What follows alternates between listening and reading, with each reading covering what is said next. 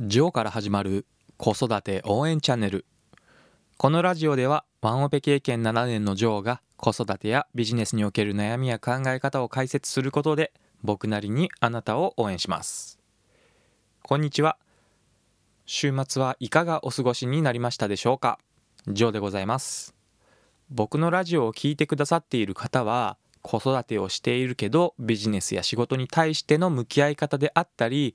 自分の人生を充実したものにすることを決めている人も少なくないと思います。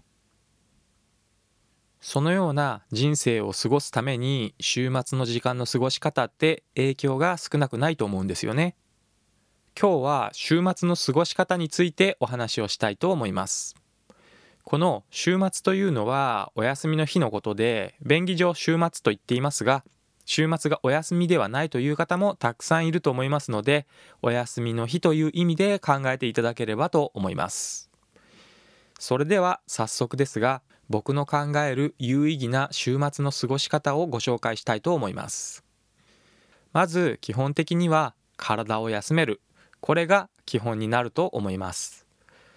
これは言うまでもないことかもしれませんがお仕事や平日の忙しい生活を続けているとやはり体も精神的にも集中していたり体力を消耗している状態だと思いますのでそこを休まずに頑張り続けるというのはよろしくないというのは言うまでもありませんよね。ある一定のペースで休みをとってリセットしてあげる必要があるかと思います。そして休みの日の時間をできるだけ多く確保するために僕がお勧めしていることは平日と同じ時間的なペースを崩さないということです。これは一体どういうことかというとお休みの前日ってテンションが上がったりして夜更かししたくなりませんか？明日は休みだなんて時間は僕結構好きなんですけどもこの時間を楽しみすぎて夜更かしすぎると翌朝も遅くまで寝てしまったりするんですよね。こうなってくると休みの日の起床時間が遅くなる。イコール活動する時間が減ってしまうということになってしまいますのでこれは週末の時間が短くなってしまうということにつながるんですね。そしてこのペースに一度入ってしまうと大体翌日も夜更かししてしまうことが多くなるのでお休みが終わった後の仕事を始める日の朝に影響してしまうんですよね。よって例えば月曜日から仕事の場合月曜の朝から体がだるいとか眠いということにつながりかねませんのでそういう意味でお休みの日であろうとお仕事の日であろうと時間的なペースは崩さずに生活を続けることが結果的に体をいたわることにつながると僕は感じています。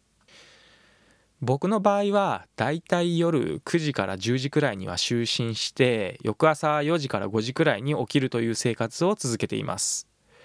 この朝早く起きるとだいたい朝の時間は子供も寝ていますしあと朝って脳が一番働く時間ですのでこの時間でポッドキャストで話すことを考えたりあと収録したりと活動するには最適な時間だなと感じています。休みの日でもこの早起きして自分のルーティンはだいたい崩さずに続けていますね。よって僕の場合はこれ仕事の面でも同じなんですが脳を使う仕事は朝。少なくとも午前中まで。そしてお昼以降はどちらかというともうおまけというわけではないですが作業中心のことをしたりするんですね。このような時間の使い方を意識することも作業の生産性を上げてくれますし結局体をいたわることにもつながるのではないかと思います。お休みの日も同じでまず早朝に起きて集中したい作業を行います。そしてその時間が終わってから子供が起きてくる時間になりますので一緒に遊んだり出かけたりするということが多いですね。このお出かけって僕感じることがあるんですが体を休めた方がいいと思いつつもせっかくのお休みだから何かしなきゃと考えちゃうんですよね。これで世の中のファミリー層のパパは車で移動する時に渋滞にはまっちゃってしまうとかあと家族のためだけに時間を使って自分は全く楽しめておらず余計に疲れてしまうなんてことにもなりかねません。これ僕もたまにあるので気持ちはわかるのですが結局親である僕たち本人も楽しめてなおかつ子供も楽しめる。リフレッシュできることに時間を使う工夫をすることが必要かと思います。このバランスを考えるというのは結構難しいのですが結局自分が楽しめないと子供も思い切って楽しむことができなくなっちゃいますのでこれは意識した方がいいかななんて思ってます。家族を楽しませることも大切ですが自分自身を楽しませてあげるということも忘れないようにしましょう。そしてお出かけも同じ場所に行きがちになってしまうのですができれば新しい体験をした方が心の動きというのは大きくなりますので心が豊かになりますしこれあとアウトプットをするネタにもなりますのでできるだけこれまでに行ったことない場所であったりあと体験したことがないことに子供と一緒に時間を使うというのは価値が高いのかなと思います。あと無理に出かけなくても家で有意義な時間は全然過ごせるということも結構あるかと思ってて例えば僕の場合ですと料理が好きなのでわざわざお出かけしなくてもお家で少し手の込んだ料理をすると僕的にストレス発散にもなりますしそしてあと子供の年齢にもよりますが一緒に料理を手伝ってもらうと子供も楽しい時間を過ごすということになりますのでお家でカフェで出てくるようなワンプレートなどを作ると親子で楽しめて心も満足な時間を過ごせるかと思います。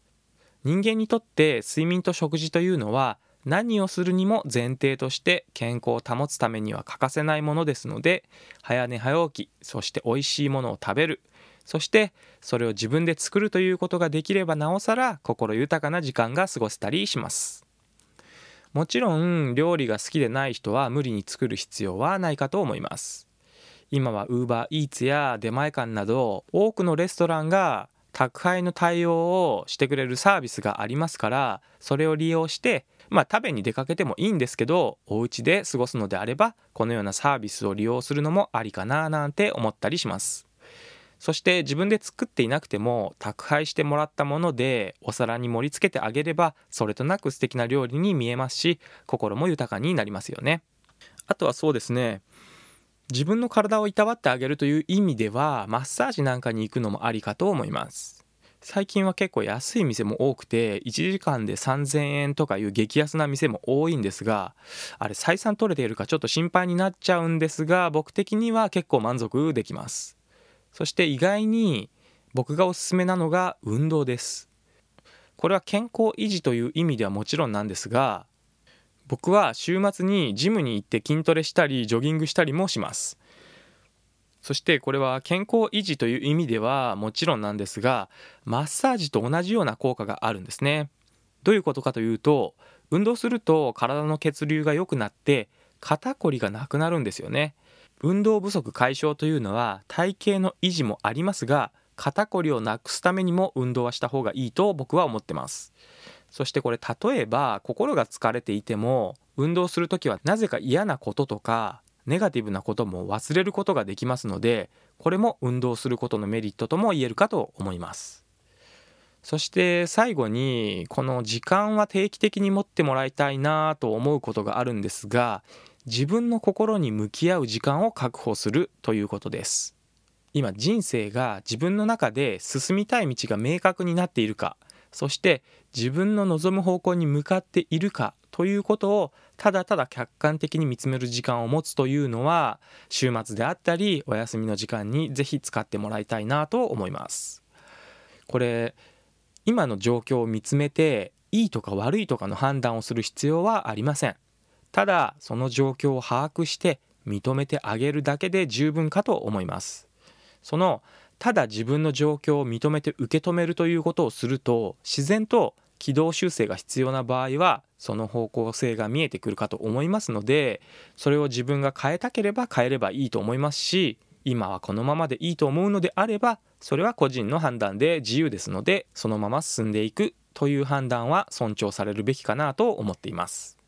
いずれにせよ自分が幸福を感じられるかどうかについての判断は自分にしか分かりませんので周りが何と言おうと自分の価値観を大切にしていただければいいのかなと思っています。